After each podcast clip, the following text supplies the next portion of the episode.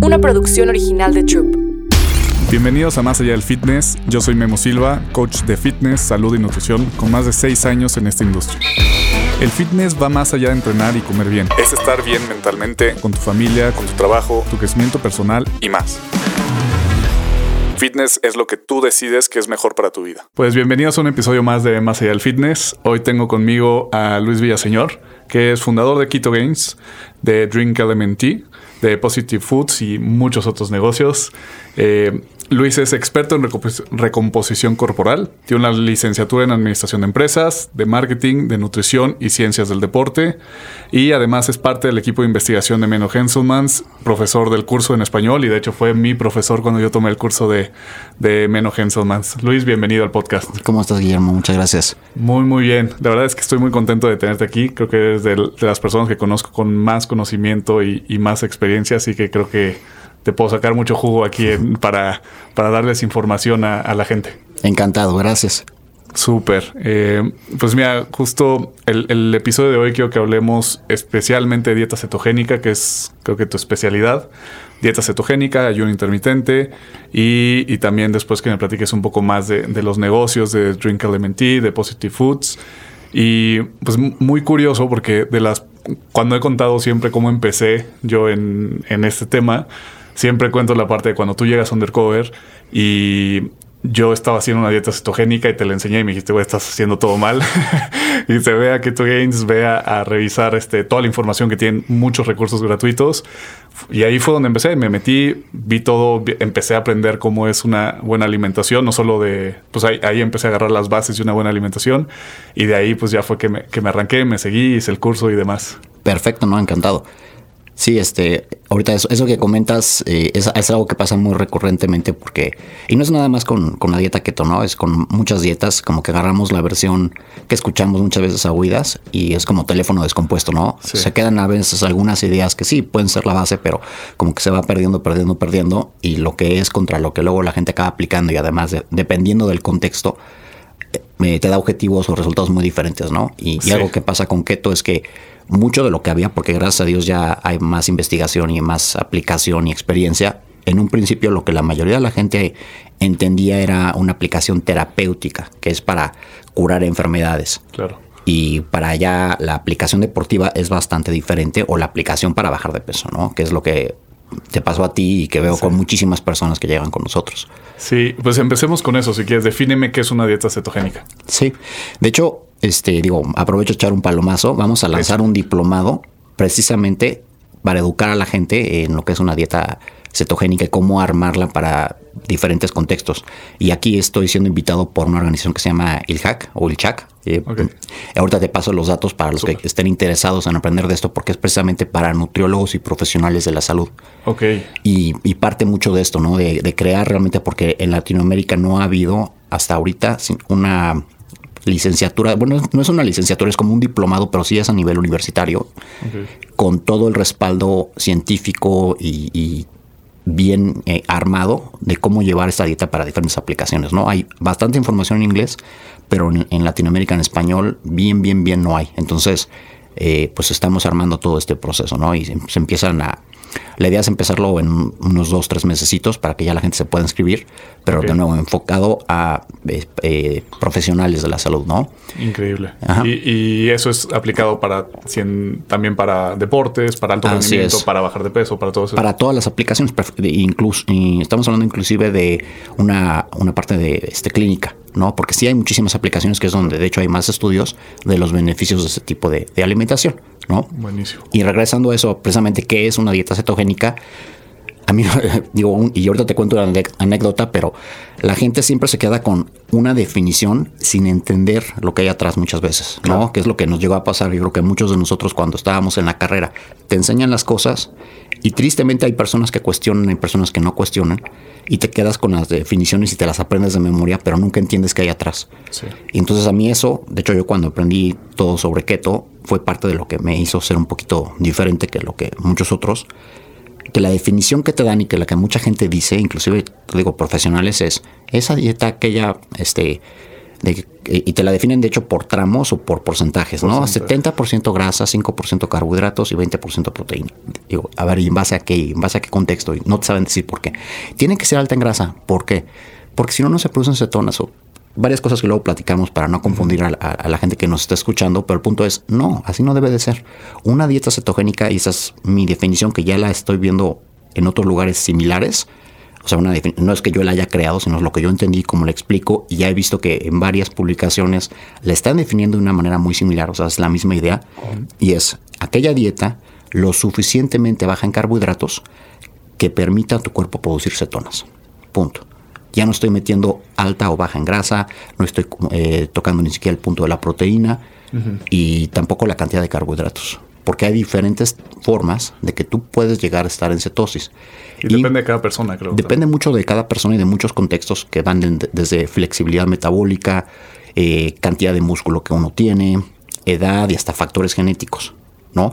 Y a lo que voy con esto es, eh, la gente cree que cetosis es malo y no es cierto, es parte, o sea, es como, eh, igual eso traduce muy bien, pero en, en inglés hay una, hay un quote, hay un dicho que dice, it's not a feature, it's a bug. Digo, perdón, al revés, it's not a bug, it's a feature, ¿no? Que es de programadores, o sea, es, no es un, un bug, no es algo que está mal, sino es al contrario, es, es algo que es normal y pasa en ciertas situaciones. La cetosis es un proceso normal donde el cuerpo utiliza preferentemente otro tipo de energía y pasa en diferentes contextos, ¿no? ¿Cuándo? Cuando a lo mejor no hay tanta comida en el medio ambiente, hablando de una nutrición evolutiva, o cuando en tu cuerpo necesitas más energía de la que en ese momento tienes de cierto sustrato, ¿no? Entonces el cuerpo, ya nos vamos a meter un poquito en, en bioquímica, pero el cuerpo utiliza no solo carbohidratos como energía, también utiliza grasa y a veces se nos olvida eso.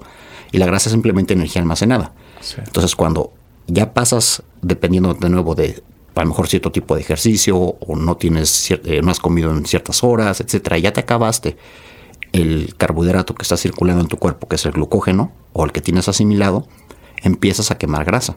Y un subproducto de esa quema de grasa Son son, las cetonas, ¿no? Entonces no tiene nada de malo.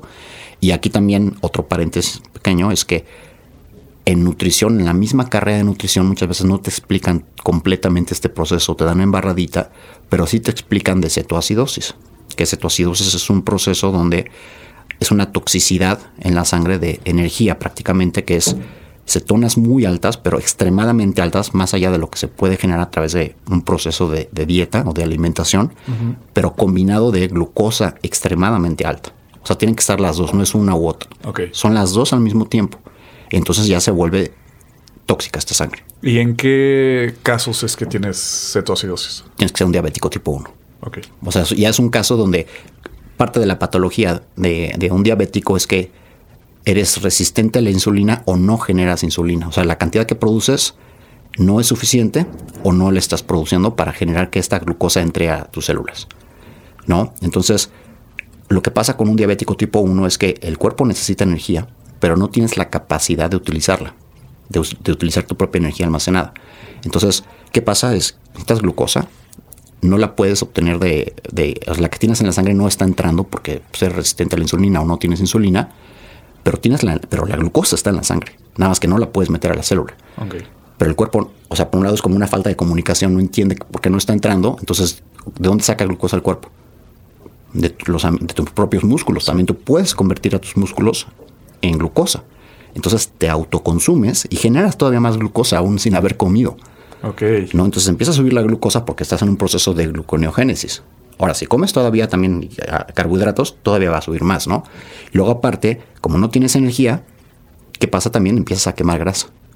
Y entonces también, como quemas grasa en exceso, en ese momento, porque de nuevo, el cuerpo quiere energía, aunque no sabe dónde obtenerla, pero no es, o sea, sí hay energía, pero no le estás No pudiendo meter a las células. Entonces, estás sacando energía de todas partes de la grasa, quemas esa grasa y se producen esas cetonas. Entonces, esas cetonas, como no están tampoco entrando, se empiezan a acumular extremadamente.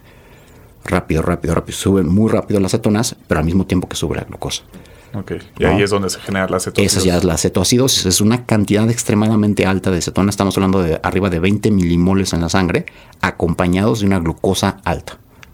En una persona sana, aunque estés metiendo cetonas exógenas o haciendo una cantidad enorme de, de ejercicio y en ayuno y estés en cetosis, muy rara vez vas a tener arriba de 1.5, 4 este, milimoles No, de o sea, cetonas. 20 es 20 extremadamente es- alto. O sea, ahí ya es donde ya necesitas una intervención médica, ¿no? Pero va de la mano de glucosa alta también. Pues alta. A ver si tú sabes esto, porque es tema de eh, que me platicaron de, de unos, este, ¿cómo se llama? De, en, en animales, que alguna vez platicando de la dieta cetogénica con, con un veterinario me dijo es que en animales la producción de cetonas, pues no sé si es cetoacidosis también que se genera en animales y que a los animales creo que no les no les eh, no es bueno para ellos generar las cetonas. No sé si sepas. Depende qué tipo de animal. No, no te sabría decir porque tampoco es mi área de experiencia, Sí, sí. pero sé que, por ejemplo, en perros sí se aplica la, la- la cetosis también. De hecho, en, ya, hay- ya hay hasta en Estados Unidos alimentos para perros que son bajos en carbohidratos, que es una dieta más tipo paleo, porque los perros, pues ya son de- prácticamente los animales que más tiempo han estado cerca del ser humano, ¿no? Entonces, mucha de su alimentación ya está muy basada en lo mismo que, que comíamos nosotros. Y eh, lo que se ha visto es que, pues sí, las croquetas tradicionales tampoco son ideales para perros. Ya hay perros diabéticos, perros con obesidad, Órale. etcétera. Entonces, eh, hay varias Les líneas. estamos pasando nuestros mismos. Sí, claro. O sea, de hecho, es- ese famoso eh, dicho de que los eh, ciertos animales se parecen a su dueño. Ajá. Bueno, mucho de esto viene porque generalmente el perro come lo mismo que come su dueño, ¿no? Luego te enseño fotos de mis perritos, pero este, yo tengo un, un pomerania, de hecho está mamado, te lo voy a enseñar. Lo ves así, está todo tro- tronadito y desde chiquito él come muy- una dieta prácticamente paleo keto. O sea, él solo come pollo hervido, cerdo hervido, carne, o sea, lo mismo que yo como casi, y se lo doy literalmente, y él está feliz, no tiene ningún problema de salud, está, de hecho, se puso más fuerte que, y él tiene unos hermanitos, ¿no? Sus hermanitos están chiquitos, así gorditos, bueno, o sea, fluffy como perritos, y él está todo macizo, ¿no? Y pesa como dos kilos más. Wow. Entonces, y está sano, ¿no? Entonces, eh, digo, aquí a lo que voy con esto es que ciertos animales, sí, este, pueden estar, no digo que en cetosis, pero sí probablemente con una dieta baja en carbohidratos y que entren o no entren a cetosis ya es una cuestión genética, ¿no? Que Claro. digo, está fuera de mi conocimiento, pero anecdóticamente y dentro de lo que sé, sí hay una dieta, de, y de hecho, para cierto tipo este, también de cáncer de perros, etcétera, sí he visto estudios que les dan una dieta baja en carbohidratos y hasta casi cetogénica para perros, ¿no? Órale, qué chingón. Sí, justo, sé que no es tu área de experiencia, pero quería quitarme Sí. eso de, de la cabeza. Oye, y pues ahora nos metamos a, a ver cómo, cómo sí es correcto hacer una dieta cetogénica, que también ahorita que decías algo muy importante y que me pasó al principio cuando yo hice una dieta cetogénica era el, el pensar que una dieta cetogénica tiene que ser alta en, en grasas, cuando no necesariamente. O sea, justo como tú lo dices, es que sea lo suficientemente baja en carbohidratos y no estás diciendo que tenga que ser alta en grasas, que es el- creo que es el concepto más erróneo que puede tener la gente con respecto a una dieta cetogénica. Es que no es que no sea alta en grasa, sino que es en base al contexto y eso es- el contexto es muy difícil de explicar porque la gente no entiende contexto, ¿no? Sí. Y, y es como el sentido común es el menos común de todos los sentidos, ¿no? Entonces, eh, un- un- de hecho yo creé una rima o una, una forma de explicárselo a, mi- a- a nuestros clientes, a los que siguen el protocolo de Ketogens, que es la proteína es un objetivo al que hay que llegar, ¿no? O sea, la proteína es siempre, es como eh, no se mueve. Se calcula la proteína en base igual a cierto contexto, pero la calculas y tu objetivo es llegas diario a esa cantidad de proteína. No la usas en porcentajes. ¿Por qué? Porque la proteína prácticamente tu cuerpo no la puede asimilar. La gente cree que la proteína es nada más para creación de músculo. Y no es cierto. La proteína, los aminoácidos son prácticamente el bloque constructor de todos los procesos del cuerpo humano.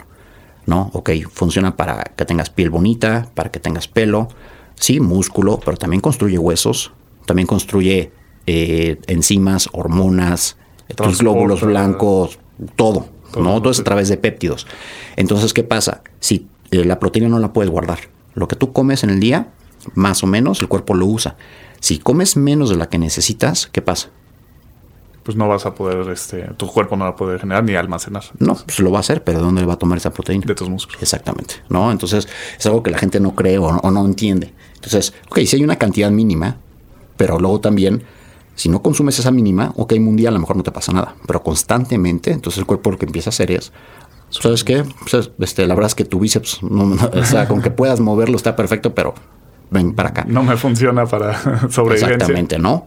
Y luego ahí tenemos el caso de porque mucha gente es que voy diario al gimnasio y no crezco. Pues bueno, probablemente lo primero siempre que reviso con la gente es consumo de proteína, ¿no? Y mucha gente está baja o se creen que tomándose un licuado, con eso ya la hacen, ¿no? Es el licuado más el total de lo que tienes que llegar. Entonces, de nuevo, la proteína es un objetivo. Y en una dieta cetogénica es extremadamente importante y al contrario, a veces hay que hasta incrementarlo dependiendo del contexto de la persona porque gracias al dicho de que no pase del 20%, la gente cree que tiene que minimizar la proteína o también está la creencia de que la proteína, eh, como tenemos esta famosa frase que expliqué hace rato, bueno, este, eh, este, concepto que es la gluconeogénesis, creen que la proteína se va a transformar en glucosa y entonces te va a sacar de cetosis. Y eso es un mito que hay que explicar a mucho detalle, pero a ciencia cierta no pasa así tal cual. Si bien la proteína se puede transformar en glucosa, no pasa nada más por el hecho de que la comas. Tiene que pasar eh, o tiene que haber ciertas eh, cuestiones para que así sea. No porque comas 100 gramos de proteína, los 100 se van a volver glucosa. O sea, es eh, también igual un concepto que, como lo explicamos en, Estados Unidos, es la proteína o la, la, ingesta de proteína y la gluconeogénesis no están en base a la oferta, sino a la demanda de tu cuerpo. Si tu cuerpo la necesita, la va a usar la va a transformar en glucosa. Y además no se transforma el 100%, se transforma solamente un... Más bien, el 60% de los aminoácidos de la proteína tienen la capacidad de volverse glucosa, es decir, son gluconeogénicos. No significa que se van a hacer. ¿De qué depende? De nuevo, si no le estás dando la cantidad suficiente de proteína a tu cuerpo, lo va a hacer. Ok, que sería... O sea, y aparte es muy difícil que el cuerpo llegue a esta parte, ¿no? O sea, tienes que tener este. No es, no es fácil que transforme la proteína. Es muy costoso energéticamente, ¿no? Este, entonces, eh, no, no, es. Eh, para obtención de calorías, la proteína no es eficiente. Pero para cuestiones de aminoácidos y eso sí. Son, que son de nuevo también otros luego confusiones que llega a haber. Si tú consumes 100 gramos de proteína, todo lo vas a usar.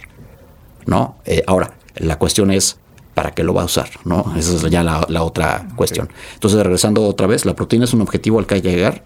No, no hay que tenerle miedo a la proteína, aunque seas diabético. Luego eso te, lo detallo un poquito más, pero tiene que ver precisamente, como estamos en una gluconeogénesis elevada, que los diabéticos la pueden tener, ellos creen que le tienen que disminuir. No, al contrario, como, la, como lo que tú le, este, estás en ese proceso de gluconeogénesis, tienes que tener un mínimo un poquito más allá de lo que deberías de lo que a lo mejor una persona sana debería tener, sobre todo si quieres mantener o crear músculo. Porque si no la van a tomar de, tus propios músculos.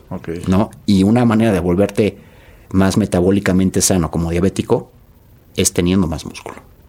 Claro. El músculo es una esponja de la glucosa. Entonces, si tú tienes un problema precisamente donde tienes este, toda esta, esta cuestión de, de, regulación de insulina o de resistencia a la insulina y tienes problemas con la glucosa y los carbohidratos, mientras más músculo tengas, más metabólicamente eficiente vas a ser. Entonces, si no consumes suficiente proteína o no haces aparte entrenamiento de fuerza, automáticamente y con el transcurso del tiempo vas a perder masa muscular al paso de los años y entonces más metabólicamente jodido vas a quedar. ¿no? Entonces es un poco contradictorio para muchas personas entender esto, pero es la piedra angular. La proteína es un objetivo. Sí. Ahora sí. Que, la proteína, igual siempre digo, es, el macronutriente más importante. Es el más importante. Para, para, todo. para todo, para juventud, para deporte, para salud en general, para todo. Sí, creo que la gente piensa que luego nada más su única función es el es músculo. exactamente. Piensan que es nada más para eso y, sobre todo pues con toda esta onda de veganismo y etcétera, ya hasta digamos que le pierden el respeto. Claro. ¿No? Y no es lo mismo una proteína de eh, origen vegetal que de origen animal, que de origen de los grillos, etcétera. O sea, nada que ver si hay, tenemos que comer como animales que somos lo más similar a lo que, a lo que, a lo que somos, prácticamente, tal cual, ¿no? Es como una manera que también, digo, ya no estamos saliendo un poquito del tema, pero como yo se los explico, que uso muchos ejemplos de referencia, es, es como si tú tienes un kit de Lego y quieres usar uno de Mega Block para completar, son diferentes, no van a embonar las pesas. o sea, sí, puede más o menos quedar, pero no va a quedar exactamente igual si te va a romper ah, ah, de, repente, ¿no? Tienes que usar la misma marca, a lo mejor sí es de, este, diferente set. Misma serie. pero mínimo que embonen las piezas. Claro. ¿No? Pero bueno. Entonces, la proteína es el objetivo al que tienes que llegar. Los carbohidratos son un límite del que no te tienes que pasar. ¿No? Porque aquí sí, de nuevo, ¿cuánto es el límite? Depende de muchas cosas. La, flexibilidad metabólica del individuo, la edad, si está haciendo o no algún tipo de entrenamiento, pero en general para que estés en cetosis lo que se recomienda es menos de 30 gramos de carbohidratos por día. Ahorita te explico por qué. Y finalmente, este, la grasa es una palanca que tienes que ajustar. ¿no? Entonces puede ser alta o puede ser mediana o puede ser baja, depende de tu objetivo. Si lo que quieres es bajar de peso, sí, las calorías, aunque a mucha gente no le guste, sí cuentan, aunque sea una dieta cetogénica. Entonces, ok, quieres bajar de peso, la parte alta de la grasa de la dieta cetogénica ya la tienes, la tienes en tus lonjitas. Que es también otra cosa que la gente luego no, no entiende, ¿no? Y muchos se van a, como referencia o cuando les he comentado esto me refutan, es que el doctor Finney o el doctor Bolek o muchos de los que han hecho estudios sobre este tipo de alimentación dicen que el 70% de las calorías tienen que venir ahí de la grasa, ¿no? Yo, pues sí, claro, o sea, esa, esa, no es la definición, es una explicación de dónde viene la energía. Pero de nuevo, otra vez, si tú entiendes lo que están diciendo con esto de los porcentajes, es el 70% de tus calorías van a venir de la grasa. No significa, o cuando yo te digo que no comas grasa, que te debes comer, esa grasa ya la tienes. ¿En dónde? De nuevo, en tus lonjitas, en tu cuerpo. Lo que quieres es bajar de peso, usa la grasa, deja que tu cuerpo use esa grasa que ya tienes almacenada. No significa que tengas que meter más grasa otra vez. ¿Quieres vaciar una bodega? Imagínate, que será un ejemplo otra vez. Tu objetivo es vaciar la bodega para hacerla más ágil, para que sea este, más redituable en tu negocio, etcétera, pero al mismo tiempo estás comprando más insumos y lo vuelves a retacar. ¿Cuándo vas a lograr ese objetivo? Nunca, exactamente, ¿no? Y, y mucha gente luego también cree que tienes que comer grasa para quemar grasa que también viene ahí otro de los comentarios de la dieta y que o, al principio que comas toda la grasa posible, etcétera, etcétera, para incrementar este, esta metabolización. No, o sea, eso es como una recomendación que mucha gente hace para que en teoría la gente no pase hambre.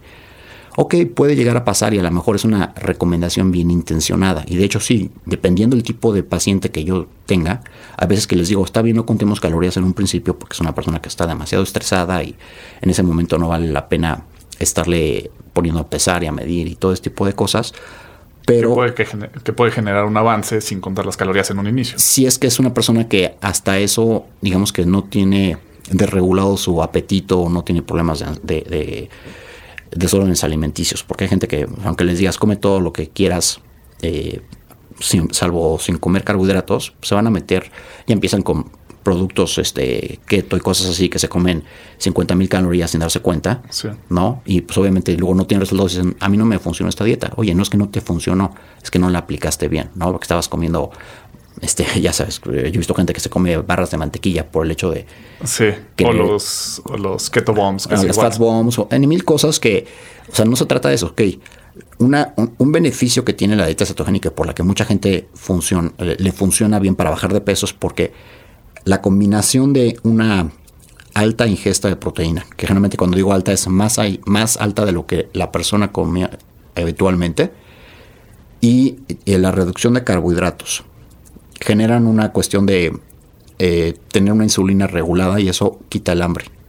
Y luego también una cantidad de grasa adecuada que te dé cierta cantidad de calorías eh, digamos que los tres macronutrientes en cierta proporción van a hacer que se regule muchísimo mejor el apetito para muchas personas. Y el hecho de eliminar el azúcar también a muchas personas les quita ansiedad. ¿no? Entonces, dependiendo de cuál sea el, el principal factor por el que se regula el hambre, a lo mejor no es tan importante como el hecho de que para muchas personas se regule el hambre y el hecho de que, o el principal, la principal característica para que cualquier dieta sea efectiva es que sea eh, en cierta manera que te ayuda a que no pases hambre o que te, te reduzca. Exactamente, ¿no? Que te, reduzca los antojos prácticamente, ¿no? Sí, sí, de acuerdo. Ok, entonces ya tenemos los, los tres macronutrientes que dijimos es lo suficientemente baja en, carbohidratos, tener suficiente proteína que es llegar a ese objetivo y la grasa es la que... La que se ajusta. La se ajusta a tus objetivos y a tus características. Exacto. Y luego el cuarto que, siempre, que lo agregué recientemente hace un par de años, es, y el sodio es energía.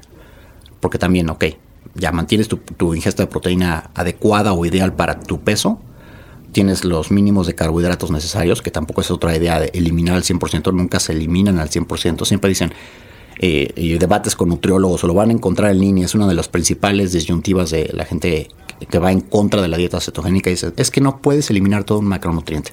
Y te voy a hacer una, anécdota aquí, ¿no? Siempre te dicen, la dieta cetogénica no es pésima porque no debes eliminar todo un macronutriente, que serían los carbohidratos. Primero, no lo estamos eliminando al 100%. Si te enseño la cantidad de carbohidratos que vas a estar comiendo y cómo están compuestos, te callas a cualquier persona que esté en contra de eso, pero bueno. te dicen eso y entonces yo una vez algún, en algún debate que estaba con, con un nutriólogo que estaba muy así como cerrado, ¿no? Le digo, ok, bueno, ¿qué dieta me recomiendas? Una dieta vegana. Perfecto. Entonces eliminas, ¿no? Oye, porque estás eliminando todo un macronutriente animal, que es la proteína. No, no le estoy eliminando, estás tomando de consumo vegetal. Proteína, ok. Es lo mismo que hago yo con una dieta cetogénica. No estoy eliminando los carbohidratos, los estoy reduciendo a una expresión donde se están obteniendo todas las vitaminas y minerales necesarios de los mejores carbohidratos que son las plantas y vegetales verdes y fibrosos. Se acabó, ¿no? Entonces, muchas veces debaten por debatir, Sí. pero en el momento que, que hay que revisar ya el contenido científico, etcétera, no, no, lo que te decía, no se, no se meten a esa parte, ¿no?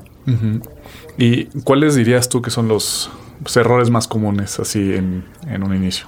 de la dieta, primero, el no darle importancia al sodio y a los electrolitos, porque eso afecta que te sientas muy cansado y con dolores de cabeza, eh, sin ganas de muchas cosas y hasta que tengas neblina mental, que hace que la gente piense que esta dieta es mala. Sí. No, Ah, es que empecé a hacer la dieta y me sentía muy cansado, es que me daban dolores de cabeza, es que no puedo hacer eh, ejercicio, no puedo pensar bien o pienso más lento, es porque estás deshidratado. O sea, prácticamente si uno se pone a revisar, es un cuadro de, de deshidratación en la mayoría de los casos, ¿no? Es- es- ese es el punto número uno. El punto número dos, si no te funciona en en el aspecto de bajar de peso, es que probablemente estás comiendo un poquito de más y traes un consumo muy bajo de proteína, que es otra cosa que pasa, y le estás dando demasiada enfoque a las grasas, ¿no? Y ya para cuestiones de salud eh, a mediano y largo plazo, es que no estás haciendo una dieta nutrimentalmente densa, que es como todo. Tú puedes hacer una dieta, decir, ah, es que estoy haciendo una dieta vegana o vegetariana, y lo que ves que está comiendo es puro este, chips ahoy, ¿no? Y este, y McNuggets veganos y cosas así. Es una dieta tal cual, este, como el Standard American Diet, pero sin proteína. Sí. Alimentos hiperprocesados, son veganos, son vegetarianos, perfecto. Pero No hay, no hay nutrientes. nutrición o no hay una nutrición adecuada, ¿no? Entonces lo mismo pasa con una dieta keto. Puede ser una dieta de nombre keto, pero lo único que está haciendo es comer queso Filadelfia y, y Tocino bombs y y- tocino. Ok, sí, de que es keto, es keto, pero no es una dieta keto enfocada en mejorar tu salud, tu flexibilidad metabólica y en, y en mil cosas, ¿no? Sí, creo que es algo que, que pasa muy comúnmente y, y también creo que por, la gente se inclina por la dieta keto, decir es que voy a poder comer queso, voy a comer Claro. tocino, voy a comer este y de cierta forma eso ayuda a que no te sientas tan restringido. Creo que en un inicio como decir pues tengo ciertas cositas que puedo comer que son ricas, Claro. pero en una dieta, pero pues Es que, mira, ¿sabes cuál es el mejor tip que, que alguna vez me dijeron y que yo apliqué alguna vez también, o que lo aplico para cualquier dieta? Aprender a cocinar. Sí, El que no sabe cocinar eh, no entiende de, de todo lo que puedes hacer, porque independientemente de que hagas una dieta vegana o que hagas una dieta keto o paleo o la que sea, si tú sabes cocinar y sazonar tus alimentos, no hay, o sea, casi casi de que esté aburrida o que esté sin sabor o etcétera, porque mucha gente cree que dieta es comer eh, pollo hervido y brócoli. No es cierto. O sea, yo me hago, o sea, luego digo, yo no soy gran cocinero, ¿no? Pero yo aburrido de comer jamás. O sea, me hago unos omelets o me hago carnes de diferentes tipos, unas mega ensaladas, etcétera. Ok, es como me gusta comer, pero si un día se me antoja una pizza, puedo hacer una pizza de costra de, de este coliflor. pollo deshebrado o de coliflor, o ya la venden, tanto así que, digo, aquí también este, te comentaba que creamos una línea de productos, ¿no? Con la chef Paulina Bascal y Alejandra Ríos, que está en Shark Tank y de Grupo Ambrosia. ok, Con ella lo creamos precisamente porque parte de cualquier dieta muchas veces es, ok, no quiero sacrificar el sabor o, o ese gusto, ¿no? Pero de que de una manera que sea más saludable o que no tengas algún, este, alguna alergia o cualquier tipo de, ya sabes, de vertiente alimenticia en la que estés. Lo que sí se ha visto y se ha comprobado es, independientemente del tipo de dieta que hagas, casi lo que todas tienen en común, cuando les funciona bien a la gente, es dejar de consumir cierta cantidad de alimentos procesados. Que el 70-80% de tu, digamos, base piramidal sean alimentos reales. sí, Y no está mal que tengas un placer culposo, pero ese placer que sea de vez en cuando. Lo mínimo, sí. Pero la gente no entiende que, o, o ese de vez en cuando lo volvemos diario, ¿no? O cotidiano. sí, Te voy a dar un ejemplo muy, muy este, igual que uso con mis pacientes, ¿no? O sea, el pastel de cumpleaños era una vez al año, era en tu cumpleaños. Pero ahorita todos los días casi mucha gente come pasteles sin darse cuenta. Y es el cupcake o la galletita del Starbucks o del café o lo que sea, ¿no? Todo el mundo vas por su café en la mañana y tienes ahí tu muffin. Es un mini pastel. Sí. Entonces algo que era eh, ocasional o una situación especial lo volviste ya una situación cotidiana de diario. Entonces ya no tiene esa especialidad. Y así pasa con muchísimas cosas, ¿no? El, hasta una champaña, igual en tu cumpleaños, una celebración especial, pero ahora diario celebramos. Sí. Diario, el pretexto tomar, para agarrar la es comer, sí. el pretexto para comer, el pretexto para, bueno, y para sobrecomer, no para comer, ¿no? Entonces ya todo, a muchas cosas les perdimos el miedo, les perdimos esa como cuestiones especiales y es por eso que mm, ahora tenemos tantos problemas de salud, de ansiedad, de emocionales, de lo que quieras ver, ¿no? Yo digo, es un punto de vista de lo que yo he visto y estudiado, ¿no? Sí, y, ahorita que decías que independientemente de qué tipo de, dieta que está, la, la paleo, la keto, la vegana, la que quieras, este es justo consumir, o sea, los principios son los mismos para todos y lo que logran la mayoría, yo, yo lo que pienso es que todo está en saber el contexto, como tú dices. El, si lo que logran estas, que, que yo lo considero como reglas para intentar explicar a la gente lo más simple posible, creo que son este tipo de dietas, para que no tengan que meterse al tema de macronutrientes. Pues bueno, haz este tipo de dieta, simplificar, pero que logran lo mismo que es alimentos mayormente no procesados, suficientes frutas y verduras, o en algunos solo este, suficientes verduras y este, suficiente proteína. Exacto. Sí, y de hecho, otra anécdota, ¿no? Pero alguna vez, seguro la gente que nos está escuchando, algunos han escuchado del libro de The Blood Type Diet, la dieta del tipo de sangre. No sé si alguna vez lo No escuchaste. lo he escuchado yo. Bueno, de repente es, como todo, ¿no? Va y viene. Es un libro que está traducido en varios idiomas y causó mucha polémica porque lo que sugería es que según tu tipo de sangre hay una dieta ideal la que debes de seguir, ¿no? Entonces, el- si eres tipo A, tienes que comer.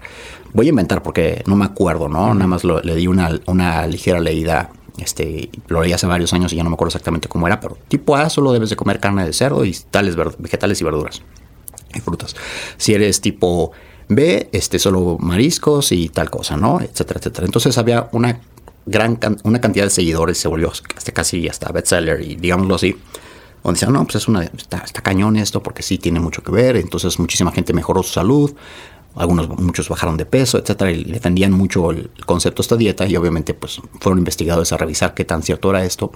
Y ya después de un par de años, porque creo que lo publicó un doctor, un investigador, sabes que mucha de esta información fue falsificada, es mentira, no tiene realmente nada que ver.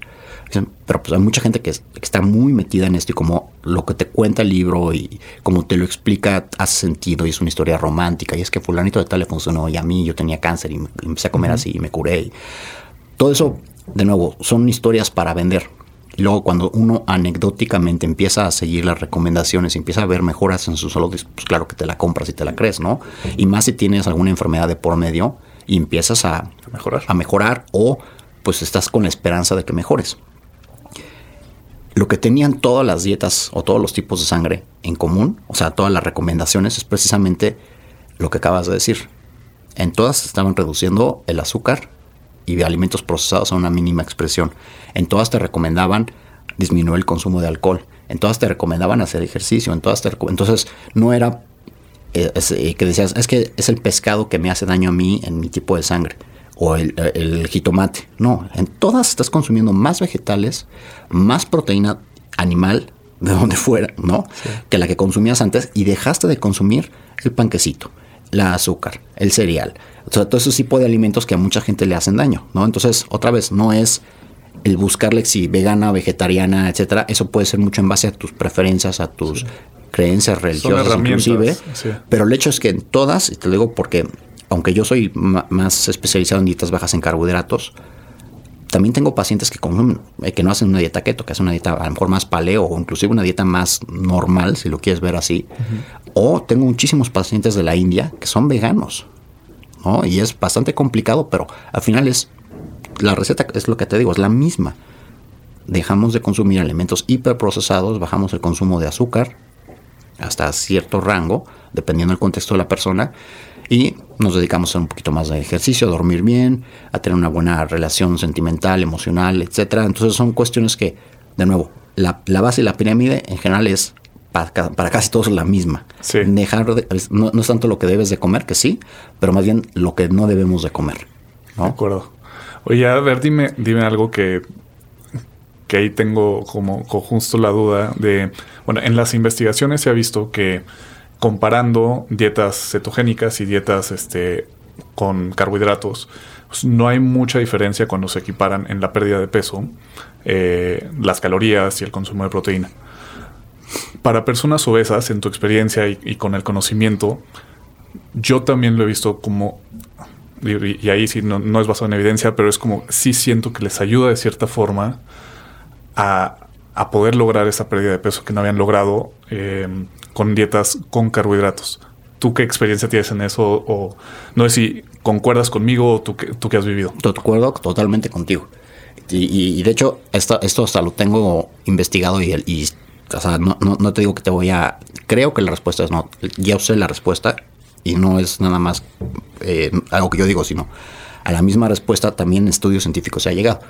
Y es cuando se hace un estudio científico, en este caso, y para que los que no entiendan o no comprendan cómo se hace, eh, cuando un estudio científico de calorías, generalmente se toma un grupo de estudio de, de- de control, y un grupo de estudio y un grupo de control, que se ponen a personas que se les dicen, a ustedes los vamos a poner en dieta cetogénica, a ustedes los vamos a poner en una dieta alta en carbohidratos, y se, y se monitorea a estas personas, se les da de comer eh, prácticamente todo. O sea, todo lo que consumen está medido, controlado en porciones, en gramos de cada macronutriente, etcétera. Y hasta muchos los tienen en un cua- en cuarto metabólico, que es decir, estás en un cuarto encerrado durante X tiempo y ahí estás viviendo, te miden lo que gastas, lo que consumes, etcétera, ¿no? Es muy diferente como si estuvieras en una cárcel, que yo te dé exactamente lo que tú tienes que comer. Y claro, lo que se vio en esos estudios, y ahí sí, eh, que fue parte de los estudios que hicieron el eh, Peter Atia y Gary Taubes y todo eso hace un par de años, eh, que eh, con las mismas cantidades de calorías, la misma proporción de proteína, etcétera, los resultados eran extremadamente similares. Ahora, un pequeño paréntesis. En ese estudio sí hubo un incremento del el gasto calórico al principio o de la eficiencia calórica en las personas que hacían una dieta cetogénica, pero estoy hablando de 100, 150 calorías, pero fue durante las dos primeras semanas. Y esto es por una cuestión de adaptación a la nueva dieta, porque en la dieta cetogénica en cierto, al principio, si vienes de una dieta muy alta en carbohidratos y no tienes flexibilidad metabólica, puedes, eh, digamos que quemas más grasa y creas cetonas, pero no las estás usando. Cuerpo no sabe cómo usarlas bien. Ok. Aquí ya hay una cuestión donde hay una regulación de mitocondria y de enzimas, donde ya después de cierto tiempo te vuelves, eh, tu cuerpo ya puede usar la, la energía de las cetonas. Que es, es que van saliendo temitas. Sí, sí, sí. Aquí es por eso que cuando empiezas la dieta y te mides las cetonas con las tiras reactivas de orina, las tienes altas y luego después de una o dos semanas se bajan y la gente cree que ya no está en cetosis, bla, bla. No, pasa que tu cuerpo ya aprendió, ya no estás tirando esas cetonas porque ya las estás quemando usando. o ya las estás usando, ¿no? Pero bueno, eso es porque hay esa especie de quema extra de calorías y luego se regula. Entonces ya después de que pasan estas dos o este, tres semanas, es exactamente igual. Pero aquí el punto clave es, les estás dando la comida a las personas. Ahora, hay otro punto que es en estudios en free living conditions, es decir, en eh, condiciones de vida libre. Vida libre significa, te vas a tu casa, esto es lo que puedes comer, aquí están los lineamientos, come según tu apetito y prepárate tu comida. En condiciones de vida libre, muchísimas personas que llevan una dieta baja en carbohidratos, que tienen obesidad y resistencia a la insulina, bajan más de peso que una persona que les dices las mismas calorías en una dieta alta en carbohidratos. Ok. ¿Por qué? Por lo que mencionamos hace rato. Y aún con la misma cantidad de proteína. ¿eh?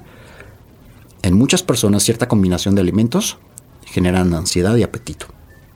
Entonces, y en una dieta baja en carbohidratos, es una dieta, y además con las cetonas y las estás produciendo, generas una situación anorexigénica. Las cetonas son anorexigénicas, te, te quitan el apetito. El que tengas también una insulina estable y baja, también te quita el apetito. Entonces, ¿a qué se traduce esto? Que vas a acabar comiendo menos. Por eso bajas de peso. No es que estén, o sea, la gente dice, es que como todo lo que quiero cuando esté en cetosis, ¿no? Sí, pero quieres comer menos.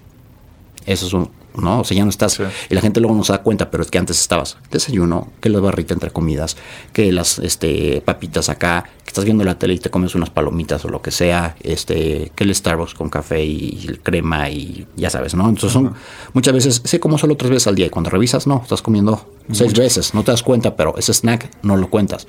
Esa cucharadita extra no la cuentas. Entonces son diez al menos que te robaste. Exactamente, ¿no? Entonces, eh, esa es una cosa que pasa con muchas personas.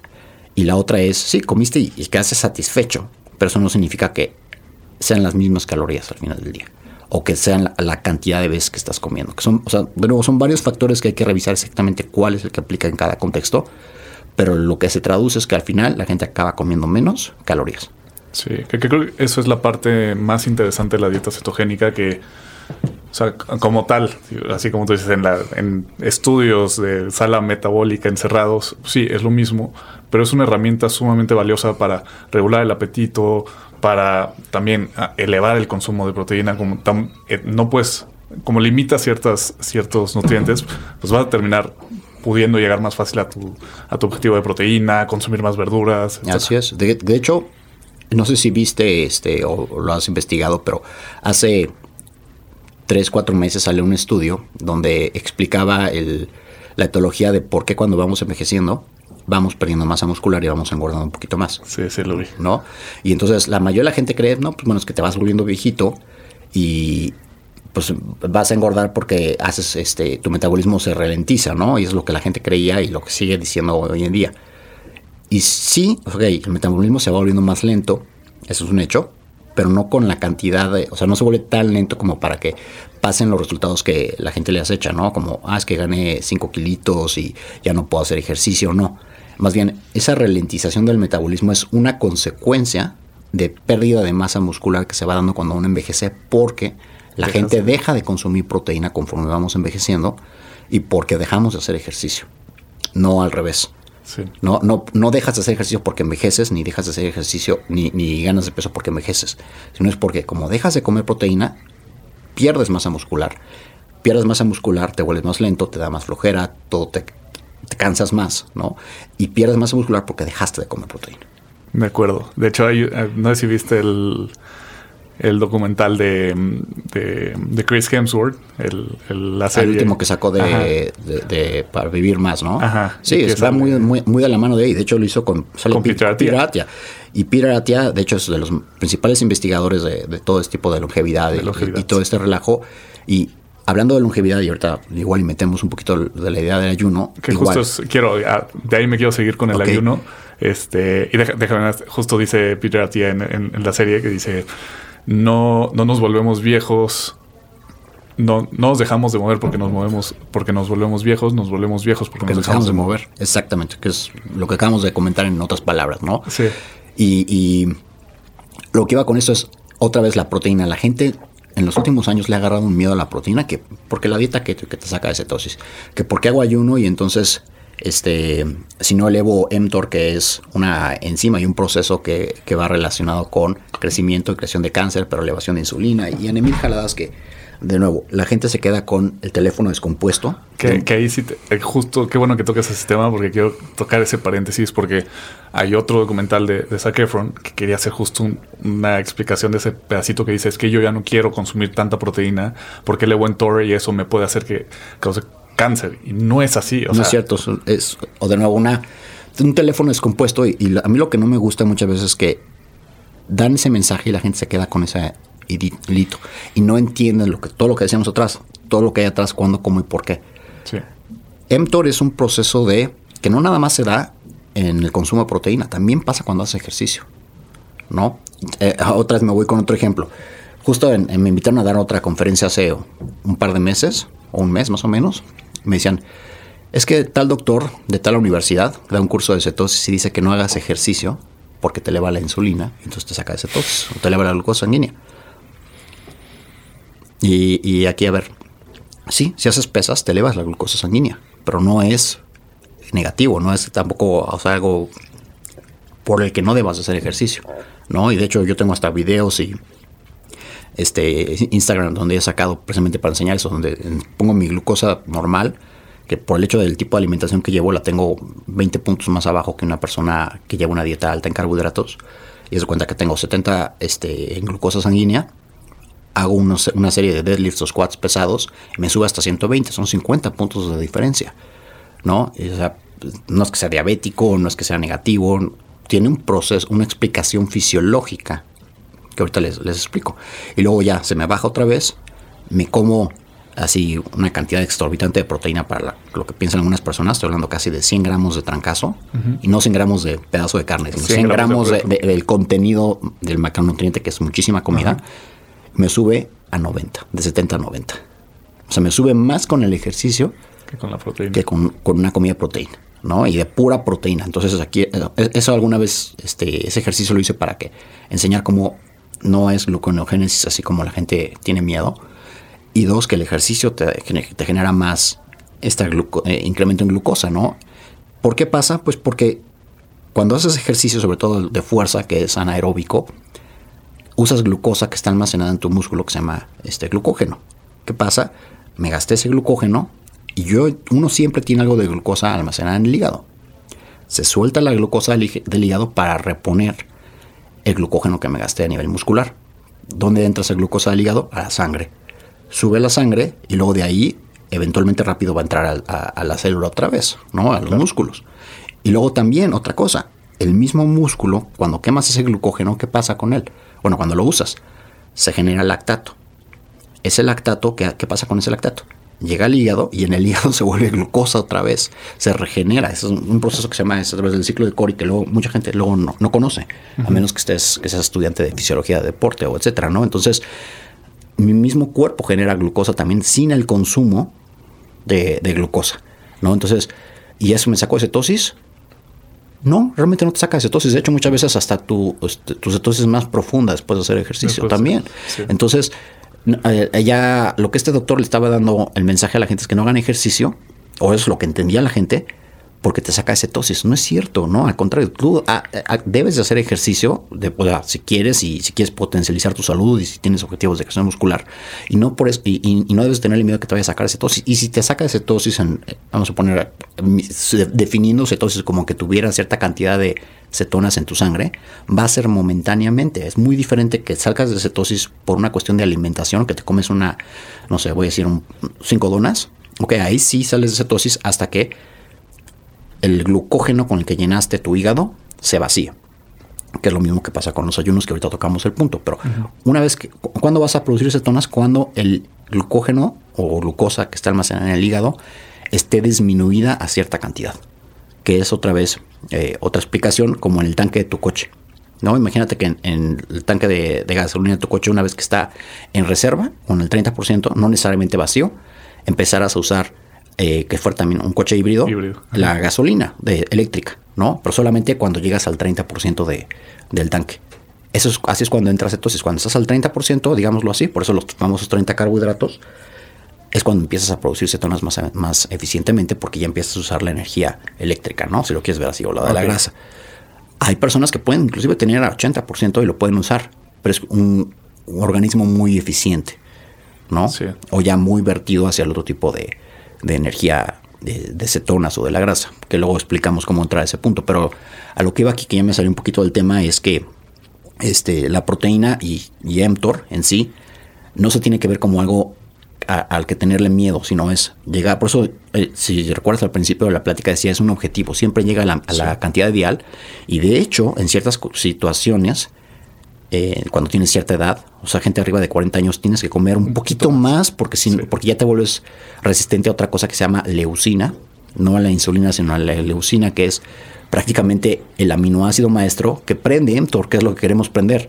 Si no prendes mTOR, el, no hay creación de músculo, ¿no? ¿Y por qué mTOR es malo? Porque tiene que ver con crecimiento. Y a lo que le achacan es que si tienes cáncer o si vas a desarrollar cáncer, pues va a haber un crecimiento de cáncer. ¿No? Pero aquí hay la, refutación a esto es, está perfecto. Claro, si tienes crecimiento acelerado todo el tiempo, es malo. Pero una dieta cetogénica, una dieta paleo, y luego hablando de ayuno, la idea es que no se trata de que tengas, que estés comiendo, o sea, la gente no entiende otra vez esta cuestión de contexto. Si tú tienes que comer 200 gramos de proteína para un cierto objetivo y tienes la idea de es que me va a generar mTOR en exceso y va a ser malo, no. No es la cantidad, es que tengas elevado esto constantemente. Que es, vamos, igual que con el, con el miedo a tener la insulina elevada. Si yo me como 100 gramos de proteína ahorita, se me va a elevar por 20 minutos y luego va a bajar. Regresa y luego va a bajar hasta basal o hasta todavía más. Está perfecto, no pasa nada. Es como debe de pasar. Es otra vez. Sí, es un proceso, es un proceso del fisiológico del cuerpo. Malo sería, que es lo que pasa con la gente, y por eso vuelve diabética y por eso tenemos obesidad. Se te sube a, ce- a 120 la glucosa o a 130 y nunca baja porque sigues comiendo, porque sigues comiendo, porque le sigues metiendo todo el tiempo nutrientes al cuerpo, que por eso te vuelves resistente a la insulina, por eso te diabetes, porque todo el tiempo estás comiendo y además alimentos que elevan muy alto tu- tus niveles de glucosa. Llega un momento donde prácticamente se Ya queman los receptores o, te vuelves resistente, es como toma todo el día café, llega un momento donde ya no te afecta la cafeína. Sí. Pasa lo mismo con la gente que se vuelve resistente a la insulina. Es la, tanta la cantidad de, primero, estás comiendo tanto que el cuerpo necesita generar mucha insulina para meter todos esos nutrientes a la sangre. Llega un momento donde cada vez necesitas más porque la cantidad que generas ya no, o sea, te, vas volviendo de nuevo resistente a esa cantidad. Y luego llega un momento donde ya no puedes generar más allá, o sea, ya quemaste ese motorcito, ¿no? Sí. Porque lo tienes en overdrive todo el tiempo trabajando Sí. lo- hablando otra vez del mTOR, te metes 100 gramos de proteína, le das todo lo que necesita tu cuerpo, pero luego, ¿qué es lo que haces? Ayunas. Entonces es yin y yang, ese es como yo lo trato de explicar. Haces- tienes tu sesión de crecimiento y luego tienes tu sesión de descanso. Entonces ahí no va a haber ningún crecimiento desordenado ni nada. Es creas, creces y luego limpias. Que para eso es el beneficio de muchas veces de, de lo que la gente busca del ayuno. La famosa autofagia, ¿no? No la, la gente cree que la autofagia solamente primero se genera con ayuno, no es cierto. Hay muchas, ¿sabes cuál, con qué se genera muchas veces, incluso más, bueno, para explicar lo que es autofagia, ¿no? Sí, eh, se ha puesto muy de moda con el ayuno, Sí, quería que me explicaras ese. pero también la incrementas con el ejercicio de fuerza o ejercicio anaeróbico, la incrementas con también una dieta cetogénica, también genera autofagia, o no tiene que ser eh, cetogénica al 100%, también puede ser una tipo paleo, o es decir, otra vez, Low carb. con alimentos mínimamente procesados. ¿No? Que generalmente todos los alimentos mínimamente procesados en cierto punto vas a acabar medium o low carb. ¿no? Sí. ¿Cuál es, cuál es- ¿Qué es autofagia? Ahí sí. Sí, es un proceso prácticamente autofagia, tal cual viene del latín de autocomerse. Entonces, como lo, lo entendemos, es un proceso de, en cierta forma, limpieza del cuerpo de células que a lo mejor ya no están funcionando correctamente. ¿no? El cáncer, que es una réplica de, de células imperfectas o que tienen alguna función negativa, entonces que empiezan a multiplicarse porque hay un proceso de crecimiento desordenado y entonces pueden llegar a causar daño, ¿no? La autofagia que te permite esas células que a lo mejor tienen algún desperfecto, le das tiempo al cuerpo de limpiarlas y de detenerlas, de detener su crecimiento, ¿no? Ok. Y una manera también este, interesante de verlo es, todos teníamos un celular hace años que le podías cambiar la batería o que lo podías llevar a reparar, ¿no? Se te echaba a perder la batería o se te rompía la, el que- este, no sé, la pantalla, lo llevabas, lo reparabas y se acabó y te costaba, no sé, 500 pesos o 400 pesos y, era, y podías seguir usando el celular. Ajá. Hoy en día casi se te rompe la pantalla o una rayita, cambiar el tienes que cambiar el celular completo, te cuesta 15 mil, 30 mil pesos. ¿Qué es más barato y qué era más eficiente? Pues cambiar una pieza, ¿no? En vez de tener que comprar uno nuevo. Lo mismo pasa con, en cierta forma, con la autofagia. Te permite, lo que hace es que recicla células, ¿no? En vez de, crear una célula nueva y, y que la otra se quede ahí este, tal cual, lo que hacía la autofagia, lo que hace es saca los componentes que se puedan o reciclar de ciertas células y con eso crea una célula nueva, pero no desde cero, sino digamos que la está reciclando. Bueno, es una manera no tan este tan clara, bueno, tan real, pero es para tratar de explicar lo que lo que lo que hacemos en autofagia. Ok. ¿No? Y, y en este reciclaje, esta célula, o sea, evita que este- se estén multiplicando. las células que no deberían de crecer. Entonces, prácticamente una forma también de entenderlo es como una limpieza celular y un defrag, como de tu computadora, ¿no? Cuando tu computadora de repente ya sabes que está medio lenta y etcétera, le das el, el clean up y el defrag y como que haces que otra vez se vuelva a ser rápida. Y la tienes que apagar y todo esto, ¿no? Es lo mismo que pasa con la autofagia. En vez de que la tengas todo el tiempo prendida y que se están acumulando programas y de repente está muy lenta, le das esa oportunidad como de limpiar, apagarla y resetearla Tal cual. Entonces, por eso decía, es un yin y un yang. Tienes que comer lo suficiente, tienes que darle la cantidad de proteína suficiente a tu cuerpo para que tengas el proceso de optimización y de creación de todo lo que tu cuerpo tiene que hacer, pero luego también le das ese tiempo de eh, limpieza y de este depuración, etcétera, ¿no? Súper. Eh, ahorita que decías lo de mTOR, me parece muy importante mencionar esto porque creo que es pasa mucho en, en redes hoy en día que agarra detallitos. Un detallito y de ahí se clava. Cositas y ahorita un ejemplo súper claro que, que subí hace poquito que era una persona diciendo que las células de cáncer se alimentan de azúcar. Este, y que entonces debes de eliminar el azúcar. Y eso no significa que yo diga, pues ve y come azúcar a lo loco. Simplemente es que el, donde está el, el problema es que más bien las células cancerígenas se alimentan de glucosa. Algunas, que esa es una cuestión. O sea, mucha gente, por ejemplo, dice, no, es que solo keto o una dieta baja en carbohidratos te va a ayudar contra el cáncer porque este, las células cancerígenas se alimentan de, glucosa. Ok. ¿Qué tipo, ¿qué tipo de cáncer es? No todos los cánceres se, se, alimentan de glucosa. Hay unos que se alimentan inclusive de cetonas y de grasa. Ok. Entonces. Y, aparte de cuando estás en cetosis, también produces glucosa, que era lo que decías. Sí, pero no directamente para, para alimentar una, una, célula de cáncer, dependiendo de nuevo qué tipo de cáncer hay. Okay. Porque, eh, por ejemplo, eso que estás comentando de repente se puso de moda y, otra vez, algunos gurús sin mucho conocimiento ya se metían a jurar y, y, lo, lo, que tiene de dañino esto es que imagínate que tú tienes un familiar que está en una terapia de cáncer, tiene un cáncer y, estás desesperado por hacerle caso a, una, a, un gurú o algo así que realmente ni, mejor ni, ni, es oncólogo ni nada. Pues claro, estás desesperado y dices, no saco de quimioterapia, etcétera, y eso ahora le voy a dar una dieta keto, esperando que se cure. Ok, a lo mejor funciona, a lo mejor no funciona, pero se me hace un poquito responsable del gurú estar diciendo esto. O sea, tú no tienes ningún stake de por medio, ni siquiera te están contratando, no, no, no tienes por qué dar aseveraciones que a lo mejor ni siquiera estás, eres experto en el tema, ¿no? Y a lo que voy con esto de nuevo es, hay ciertos tipos de cáncer que sí, ok, a lo mejor la disminución de, carbohidratos y de azúcar te ayudan, ¿no? Y lo llevas, eh, llevas a lo mejor esa alimentación de la mano del especialista. Claro. Pero no, no le quitas todo lo que ya está haciendo, al menos ya es una decisión de la persona. Pero también ya se descubrió que ciertos tipos de cáncer también, aunque les quites el azúcar, no pasa nada y también se van a alimentar de, las cetonas o de la grasa, ¿no? Entonces es, algo muy peligroso que no se debe decir así al aire, sino hay que revisar y, es una decisión que deben de tomar junto con su doctor, ¿no? Y que son, son cosas que dependen mucho del contexto de la persona, del cáncer, de Exactamente, todo. O sea, dependen de muchas cosas y no es como que, ah, pues es que esto es lo que pasa. No, es muy difícil, no, no, es, tan, no es tan fácil. Oye, ¿cuáles son los beneficios del ayuno y de la dieta cetogénica también para la salud, porque también recientemente creo que han salido varios metaanálisis de eh, comparando los beneficios del ayuno con la pérdida de peso y básicamente este, llegando a la conclusión que si que, el beneficio del ayuno viene más bien de la pérdida de peso y no tanto del ayuno, pero a ver si, si tú tienes más información. Sí, de hecho, o sea, eh, hablando de, de hay varias vertientes, ¿no? Gente igual que creen que es que hago ayuno y entonces bajo de peso sin contar calorías. Regresamos a lo mismo de keto. Lo que pasa es que acabaste comiendo menos. ¿Por qué? Porque el tener niveles bajos de insulina a muchas personas les quita el apetito. ¿no? Y generalmente también las personas que hacen ayuno lo hacen de la mano de una modificación de su dieta. Entonces ya no estás comiendo probablemente como antes. Sí. va a ser más llevadero un ayuno en una dieta baja en carbohidratos que alta en carbohidratos por lo mismo de los antojos. Sí. ¿No?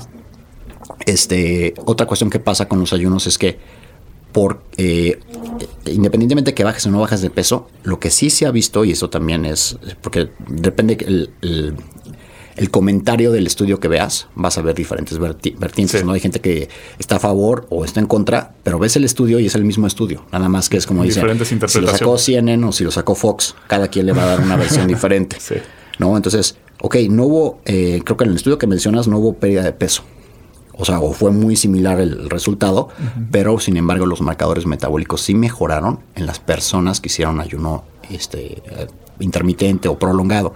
De nuevo, ¿por qué? Por la disminución de la insulina. Otra vez vamos, ¿no? Aunque tú comas eh, una cantidad alta de carbohidratos o relativamente alta, si tú haces un ayuno es precisamente lo que estaba mencionando, crecimiento y luego limpieza. Lo malo no es en sí comer carbohidratos lo malo es estar comiendo carbohidratos, además hiperprocesados, todo, todo el tiempo. ¿no? Y, es, y si la gente dice, no, solo como tres veces al día, de nuevo, no, estás comiendo, es, te desayunas en la mañana tu barrita o tu cereal y tus frutas. Pero a lo mejor no te comiste un plátano, te comiste toda una granola cubierta de mango y de crema y, ¿no? Y, así, y aparte le pusiste azúcar arriba. Y luego dos horas después te comiste una barrita y luego un jugo de naranja. Y luego te fuiste por el Starbucks lleno de azúcar y crema. Y entonces no te das cuenta, pero son pico de insulina, pico de insulina, pico de insulina. O ya ni siquiera le llamamos pico de insulina, sino es insulina elevada todo el tiempo. Eso es el problema, ¿no? Entonces, cuando haces un ayuno, ¿qué pasa? Le das tiempo a todo esto, bajas el pico de ayuno. Digo, perdón, bajas el pico de insulina y le das tiempo a tu cuerpo de empezar a utilizar todos estos nutrientes que metiste. Porque aquí hay una otra, otra cuestión importante que luego la gente no sabe. Cuando tienes la insulina elevada, otra vez lo hemos estado mencionando todo este tiempo, la función de la insulina es meter los nutrientes en la célula. Hay insulina elevada, esto inhibe la hipólisis, que es el uso de grasa almacenada. No vas a quemar grasa o no vas a quemar tanta grasa cuando tienes la insulina elevada. Que eso también porque la gente engorda tan fácilmente. Todo lo que comas se va al almacenaje mientras tengas la insulina elevada. Tienes la insulina elevada todo el tiempo. Pues aquí la vas a quemar grasa nunca. ¿No? Entonces, ok, dejas de comer, bajas a los carbohidratos, prácticamente la insulina funciona como una presa. Mientras tengas la insulina elevada, la presa va a estar llena y todo lo va a estar metiendo y no te va a dejar sacar esto. Y luego, ¿qué pasa? ¿Por qué te da tanta hambre aunque estés gordito? Porque esa energía la tienes cerrada a través de una presa. No la puedes liberar. Okay. Entonces, si le, si le metes un ayuno, dejas que salga esa energía. ¿Por qué crees que muchas veces, anecdóticamente, muchas personas cuentan? Es que antes siempre estaba cansado, cansado, cansado y me la pasaba comiendo todo el día y dejaba de comer este, mi barrita de carbohidratos, etcétera, y me siento cansado a las dos, tres horas. Porque esa energía es esa energía que te pasa y la tienes y una vez que no la tienes sientes el bajón, pero se fue a almacenar como, este, como grasa. Porque si tienes tanta energía almacenada, no la puedes usar. Porque tienes tu insulina elevada todo el tiempo.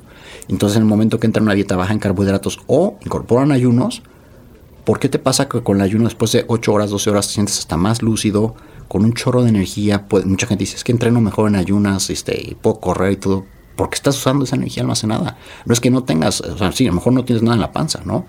No has comido, pero tienes un buen de energía almacenada que ya estás usando no te pasa nada si no comes cada tres horas como nos han dicho, ¿no? O sea, te pasaría si tuvieras un 5% de grasa. Claro. no eres un físico-culturista que está en 5% de grasa. Claro que puedes, como el Jesucristo, ¿no? Ayunar 40 días y 40 noches, ¿no? No pasa nada. Sí, y, y ahí eh, creo que igual entra el punto perfecto lo de la insulina comparado con mTOR, que luego la gente dice, es que los picos de insulina de la comida o de esto, no, el pico de insulina no es el malo, es tenerlo persistentemente todo, el tiempo elevado. Es normal que se eleve la insulina con tus alimentos porque eso va a hacer que se, los eh, puedas absorber. Exacto, y, y, eh, aquí hay otra cosa también. Luego la gente dice es que con la grasa no se me eleva la insulina, ¿no? Que también es, no. Se eleva la, insulina se eleva dependiendo de la cantidad de, comida que comas y la cantidad de calorías que tengan. Entonces a lo mejor y digo aquí no estamos este, con gráficas, pero sería interesante que lo vieran porque si tú comes ciertos alimentos te elevan un pico de insulina alto, pero luego baja también. Entonces lo que comentábamos, ¿no? Que te puedes comer una taza de arroz, sube y luego en una o dos horas baja. Dependiendo, por un ejemplo, ¿no? Pero si te comes, por ejemplo, una dona, ok, sube y se queda muchas veces abierta. Porque es la combinación de el azúcar con la grasa. La grasa o la cantidad de, de calorías hacen que se mantenga abierto. Otra vez hablando de la presa, se abre el portal y se mantiene abierto. Si tú solo comes alimentos que dicen, ah, es que no me eleva la insulina, pero son altamente calóricos, como por ejemplo cucharadas de grasa, eh, se mantiene no tan elevada, pero elevada mucho tiempo. O sea, esa puerta está abierta, ¿no? Y, de nuevo, la combinación de carbohidrato con grasa, donas, pizza, etcétera, hace que se eleve y se, mantenga abierta. ¿no? Entonces, otra vez, o sea, dices que yo solo como grasa y, no se me eleva la insulina, pero no un flaco, pero la tienes abierta todo el tiempo. Entonces, aunque sea cuenta gotas, también sigues metiendo grasa todo el tiempo, ¿no? Sí. Entonces, la mejor manera de bajar de peso, pues va de la mano de nuevo, ok, bajemos la, la insulina, que no la tengas tan elevada todo el tiempo, y también córtale el, el ingreso, ¿no? O redúcelo, para que al final la balanza sea negativa hacia donde quieres, ¿no? Sí, que esa explicación está perfectamente bien explicada en un libro que tú tradujiste, que es la dieta PE. Me encantó. O sea, como que ahí me hizo mucho sentido el tema de la insulina y lo entendí perfecto. y se los, se los recomiendo. Sí, se llama la dieta PE desde el doctor Ted Neyman, que es este un muy buen amigo, está en este un hospital de Estados Unidos y ha estudiado varios años y, y es muy chistoso porque él era vegano tú ves sus fotos de antes cuando era vegano y estaba, ya sabes, este, con pancita y todo así delgado, y lo ves ahorita y parece, ¿no? Atleta, este, así súper tornado y todo. El único que hace él es calistenia, ¿no? Pero nada más por el hecho de empezar a comer la cantidad de proteína que necesitaba, otra vez su cuerpo agarró y tomó forma. Y él, en un principio sí era muy cerrado, o no tan cerrado, pero sí como más, como nos pasó a muchos que, que estamos en este medio, enfocados en la dieta, no, tiene que ser keto, keto tal cual. Y no, con el paso del tiempo, mientras más estudiado y mientras más, más pacientes han este, atendido, se da cuenta que no es más bien como el espectro que te, estoy diciendo, es consume suficientes vegetales y proteína y eso te va a dar la saciedad y la grasa la ajustas depende a, hoy eres este, una persona delgada, tienes un porcentaje de grasa bajo, pero eres un deportista de alto rendimiento, pues necesitas más energía, mete más grasa o inclusive carbohidratos, dependiendo del tipo de entrenamiento que estés haciendo. Oye, no, este, tienes un porcentaje de grasa alto, quieres bajar de peso, pues vamos a bajarle a la ingesta de energía. ¿No? Y ya tal cual, así es. La verdad es que no es tan complicado, pero, pero la gente nos lo complicamos a lo, tonto. Sí. Oye, de, pero dime cuáles son entonces, qué beneficios sí existen del, ayuno y, de la dieta que tú, en temas de salud. O sea que. Principalmente todo lo que hablamos ahorita de, de la insulina, regulación de insulina, tal cual. o sea, porque muchísimas de las enfermedades de síndrome metabólico que tenemos hoy en día vienen precisamente de eh, problemas de insulina elevada, que, es lo que causa problemas de glucosa. ¿no? Y, todo esto son oxidación de, eh, a niveles de célula que causa principalmente mucha gente, ¿no? El que tengas eh, diabetes, por ejemplo, genera o tiene la, etiología del, diabetes genera varias patologías que, van, que, que, nacen de diabetes, ¿no? Entre ellos que te corten el pie, eh, que te acaben este, quitando un riñón, presión alta, que eso es lo que causa que tengas problemas de riñones después, eh, problemas de, los ojos, problemas de Alzheimer también, Parkinson's, etcétera. Todo eso viene relacionado con problemas de, regulación de glucosa. Y de nuevo, ¿por qué es? Porque tienes la insulina elevada todo el tiempo, entonces ya no puedes almacenar correctamente esta energía, ¿no? Que hoy en día se está cambiando la narrativa y lo he estado viendo cada vez más la diabetes, la obesidad y todo esto no es un no, no, no es nada más por, o sea, sí tiene que ver mucho la insulina, pero es un síntoma que se llama de toxicidad de energía. Ya tienes tanta energía que se vuelve tóxica. Y cuando se empieza a regresar a la sangre, a nivel, a, nivel de la sangre es cuando empieza a causar problemas, que es lo que hablábamos hace rato, cuando hablábamos de cetoacidosis, ¿no? Tú vas, mientras tú sigas metiendo la, el exceso de energía como grasa, no vas a tener tanto problema. Digo, vas a tener los problemas que van relacionados con la obesidad, ¿no? Que estás cargando 20 kilos en la espalda que no deberías cargar y vas a tener problemas en los huesos, porque es articulaciones. articulaciones, todo eso, pero en sí metabólicos, ok, hasta cierto punto no, no está tan cañón, hasta cuando esta energía se empieza a volver tóxica, donde ya no la puedes almacenar como grasa y entonces la empiezas a ver acumulada en tejido, este, eh, como en, en, tus órganos, ¿no? Como lo que es la grasa visceral, ya no la grasa subcutánea.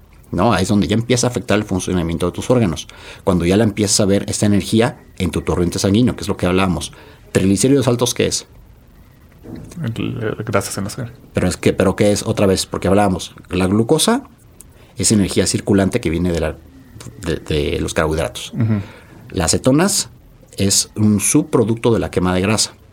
Y otra, y otra forma de grasa circulando en la sangre que son los triglicéridos. Entonces tienes un exceso de grasa circulando que no está siendo usada. Los triglicéridos altos, el colesterol alto, eh, recientemente salió un, experimento de un cuate que comió 30 huevos por 30 días. Su glucosa y sus, y, sus triglicéridos y colesterol estaba bajo, bajó, ¿no? Porque ya se sabe, ya hemos visto que no afecta tanto el colesterol en sí por comer alimentos altos en colesterol. Es la cantidad de calorías que estés consumiendo de la mano de otros factores. No es el hecho de que comas colesterol, el colesterol también lo produce el cuerpo, pero de nuevo, sobre todo hablando de los triglicéridos, son esa energía circulante. Entonces, si esa energía no la pones en uso, pues claro que va a estar circulando y toda esta circulación de energía de la mano de muchos otros factores es lo que hace que, veamos otra, otra forma de explicarlo, es la tubería de una casa. Si tienes la presión alta, que por qué la tienes alta, a lo mejor un exceso de sodio que no puedes usar correctamente, tienes exceso de glucosa, tienes exceso de triglicéridos, etcétera, esa tubería la vas a desgastar más rápido, la vas a tapar. Llega un momento donde se rompe y es donde te causa un infarto, por ejemplo, ¿no? O otros problemas que podemos mencionar después. Pero de nuevo, eh, ¿por qué se te tapa la tubería? Exceso de calcio que se va acumulando. ¿Por qué? Porque no se está limpiando por el tipo de alimentación que estás llevando. ¿Por qué tienes presión alta? Porque tienes insulina alta. Y etcétera, etcétera, etcétera, ¿no? Ok, qué interesante. Me, me parece muy buena explicación. Y o, sí me queda la duda de, bueno, entonces, si todo, o sea, justo te, ayuda el ayuno y la dieta cetogénica para la regulación de la insulina, eh, si bajas de peso independientemente del tipo de dieta, también puedes ver esos beneficios, ¿no? O sea, o si llevas una alimentación saludable independientemente de si haces ayuno o no, hablando específicamente del ayuno. Puedes tener tu, este, un peso bajo y también tener problemas de, de diabetes. De hecho, una persona con obesidad, como te mencionaba, es más sana. O sea, un diabético muchas veces lo consideras que está peor cuando no sube peso. Precisamente por lo que hablamos de que tienes una gluconeogénesis muy elevada y entonces te estás chupando y también todo eh, eh, no estás almacenando esa, esa, grasa, eh, esa grasa, sino la estás sobrequemando, pero está circulando en tu cuerpo. ¿no? De hecho, este sí, suena un poco ilógico, pero sí, un diabético, sobre todo tipo 1, cuando lo ves muy delgado, es que ya generalmente va a estar en un estado este, de desnutrición bastante importante. Órale. ¿No? Ok. Pero este, sí, generalmente si tú bajas de peso, vas a mejorar muchísimas cosas, ¿no? Entonces, sí, el, la gente cree que, y creo que a lo que ibas es el, que tengas problemas de insulina y etcétera, es una consecuencia de estar Exacto. con sobrepeso. Es que van muy de la mano, ¿no? Entonces, sí, estás, ganaste sobrepeso, que es un hecho por energía de más, y eso, eh, pero lo que te genera los problemas metabólicos, digo, y a mi punto de vista en lo que he estudiado es el hecho de estar comiendo cierta cantidad de alimentos constantemente, tanto que, de nuevo, genera este proceso de tener la insulina elevada todo el tiempo. Que de nuevo otra vez vamos a regresar, te voy a poner otro punto de vista. ¿Por qué se recomienda también hacer deporte? ¿no? Y el hecho de, no, es que si puedes comer casi lo que quieras mientras hagas deporte primero no vas a quemar la cantidad de calorías nunca, o casi en ningún caso, suficientemente como para contrarrestar esa ingesta, a menos que seas un Michael Phelps que estás haciendo entrenamiento de 5 horas al día y, de extenuante. Es el dicho de you cannot outwork a bad diet. Exactamente, no, puedes este, sobre, sobrecorrer una mala dieta. Y si pasa, este, o sea, el mensaje está bien hecho y claro, el ejercicio es súper sano en cualquier vertiente, pero para la cantidad de comida que la mayoría de gente hoy en día comemos, no hay cantidad de ejercicio que sea suficiente para quemar, ¿no? Sí. Entonces, eh, obviamente te va a ayudar en el aspecto de que cierta cantidad de ejercicio, claro que va a usar esa glucosa y entonces otra vez, si tú vacías el glucógeno, que es otra vez un depósito, un tanque de tus músculos, pues puedes volver a comer o puedes rellenar y no pasa nada. Y otra vez ya tenemos que explicar otra vez el proceso, pero te voy a mandar un documento de Marty Kendall, que es muy buen amigo de, Australia. Él empezó a estudiar todo eso que estamos platicando porque su esposa es diabética. Entonces, pues él tuvo como que ver qué hacía para ayudar a su esposa. Pero luego tuvo hijos y sus hijos salieron diabéticos tipo 1, los dos.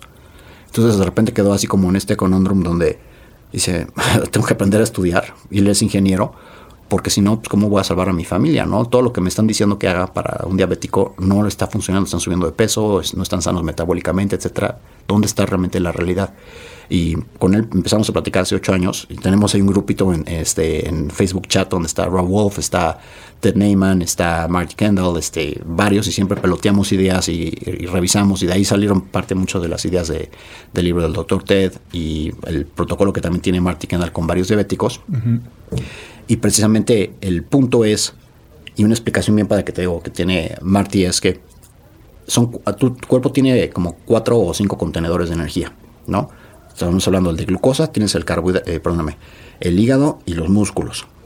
Luego tienes también glucosa en sangre, tienes triglicéridos en sangre, tienes eh, cetonas si es que se producen en sangre.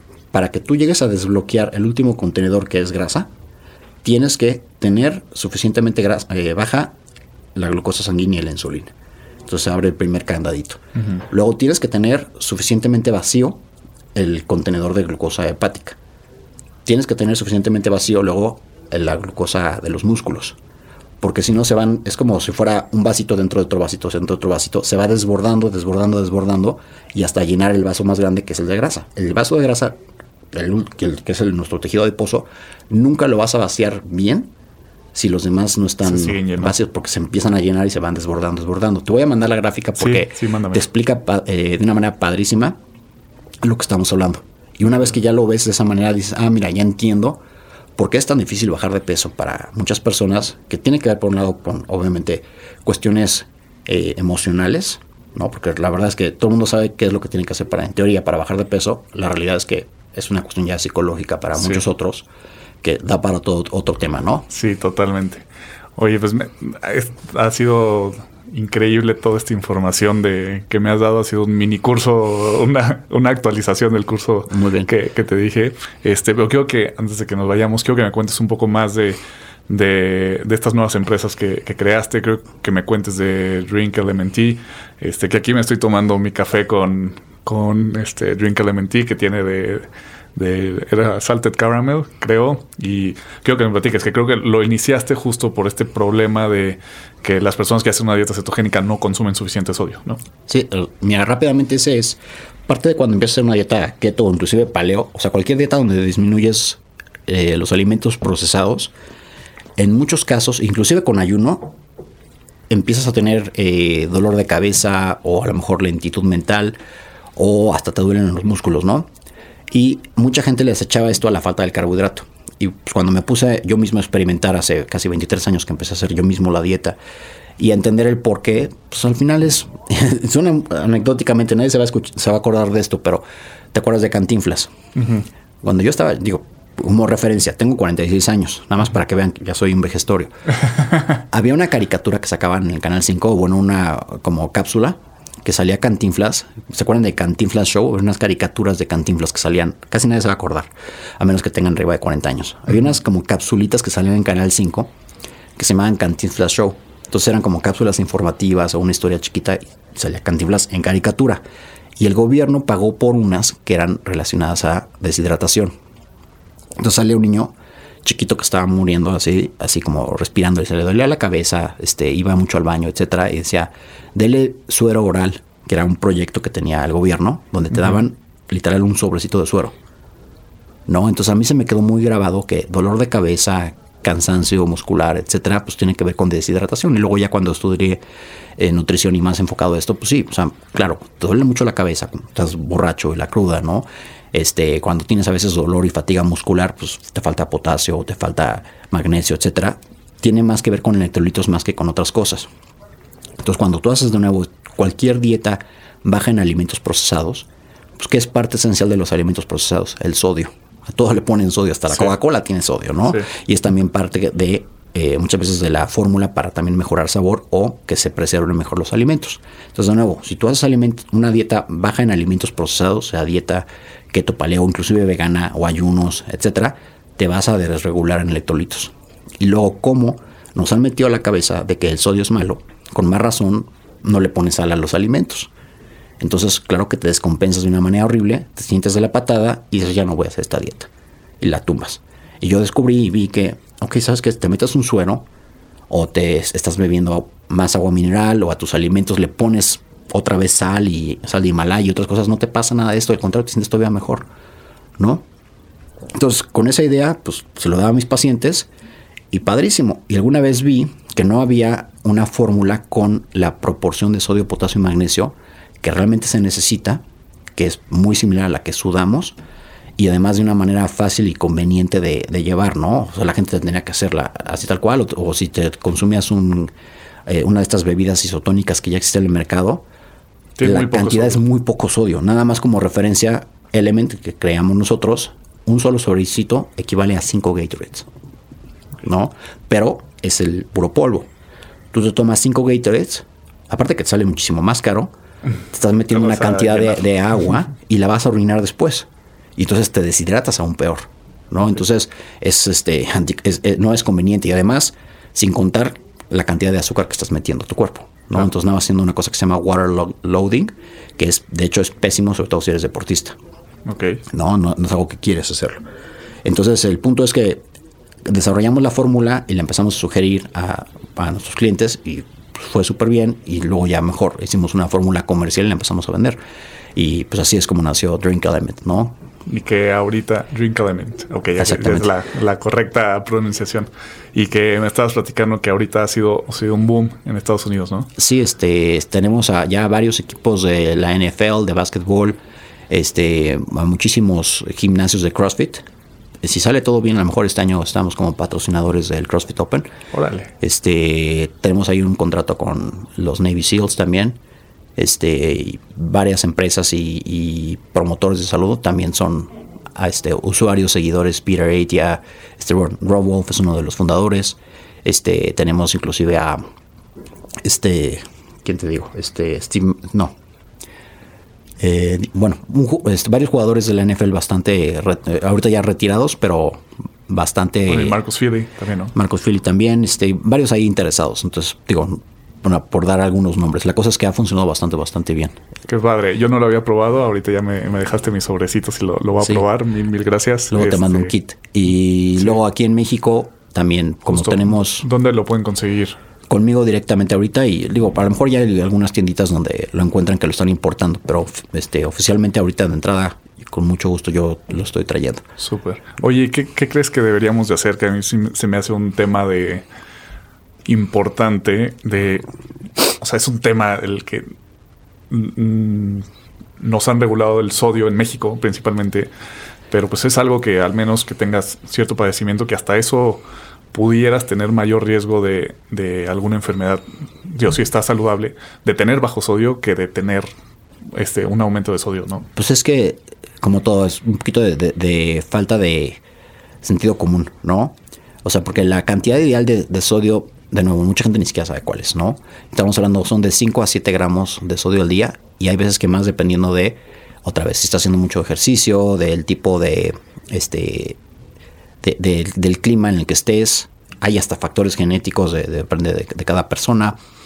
En, el, o sea, en Emil, ¿no? Pero justamente, este, si bien está la campaña de no usar tanto sodio, de nuevo, Las recomendaciones de menos de dos, ¿no? Están pésimas. De hecho, sí, de hecho, otra vez, ¿no? Este, de hecho, algo chistoso, mucha gente, por ejemplo, tiene miedo de es que retengo sodio. La causa, una de las causas, causas principales de retención de sodio, perdón, de agua, no es el exceso de sodio, es la falta de sodio o la desregulación o la mala proporción de sodio con potasio.